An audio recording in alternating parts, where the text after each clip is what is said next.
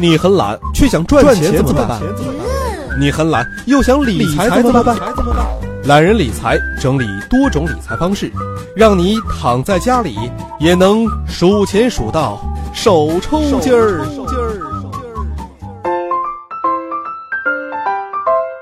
本节目由懒人理财与喜马拉雅联合出品。大家好，欢迎收听懒人理财，我是杨锵锵。这俗话说啊，智商呢是先天的，财商是后天的。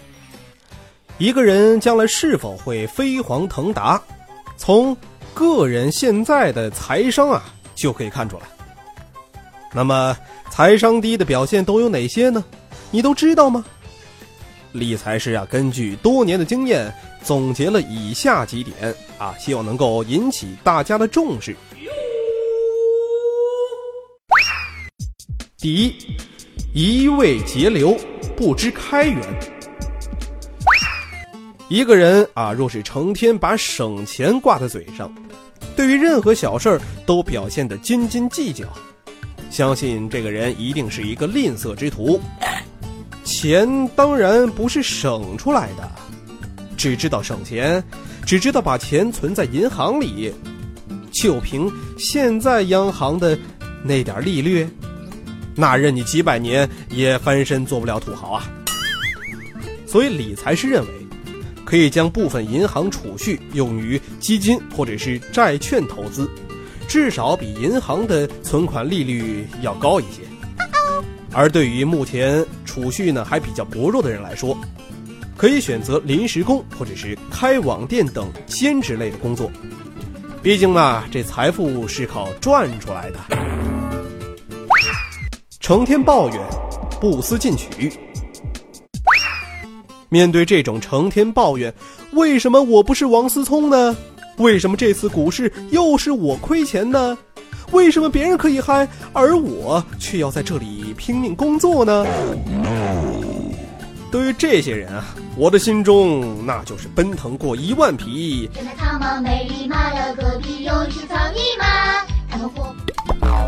每个人的出生。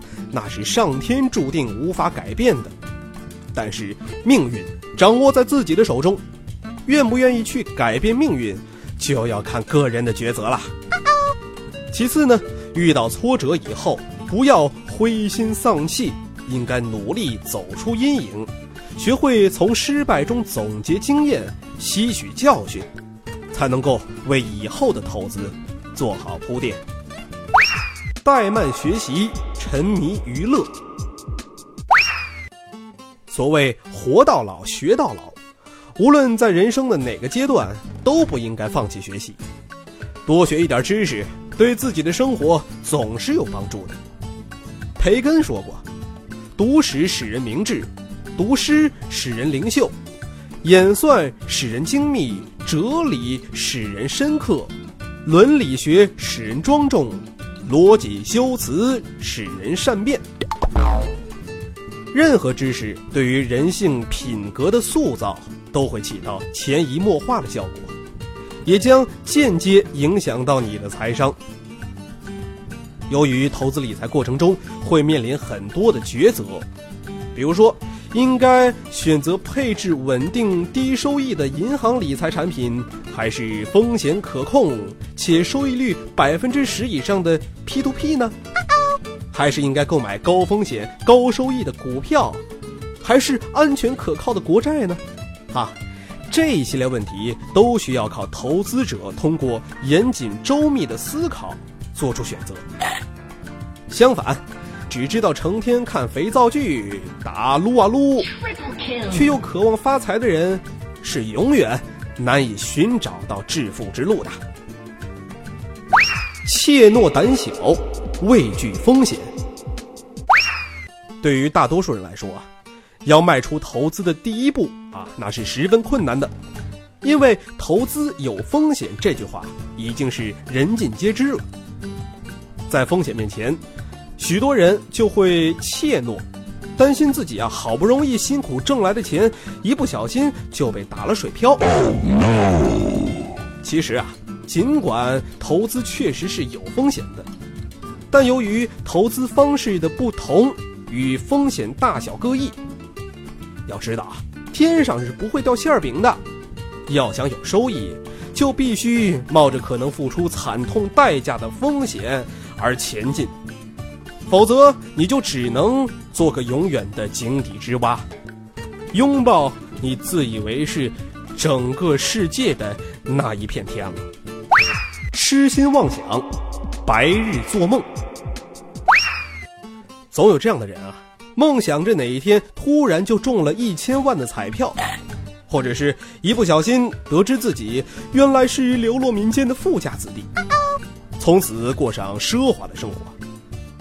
可是啊，在这儿呢要提醒各位啊，千万彩票的中奖几率甚至比你被陨石砸中的几率还要小。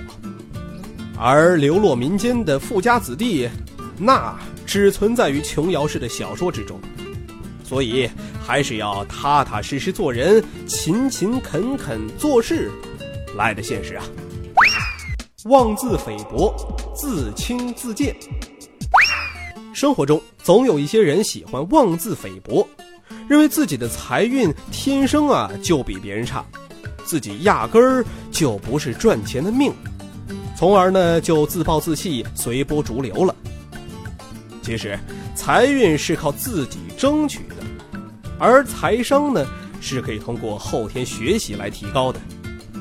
一个人只要肯钻研投资理财之道，多看看书，多向有经验的人请教，就一定可以掌握其中的精华，创造自己的财富人生。那么以上呢是理财师总结的六大财商低的表现，不知道各位听众是否中招呢？啊，如果有的话，那就尽快改正吧，毕竟智商没救，财商还是有救的。好了，今天节目就到这儿了。想了解更多精彩内容，可以关注懒人理财官方微信账号。我是杨锵锵，我们下期再见。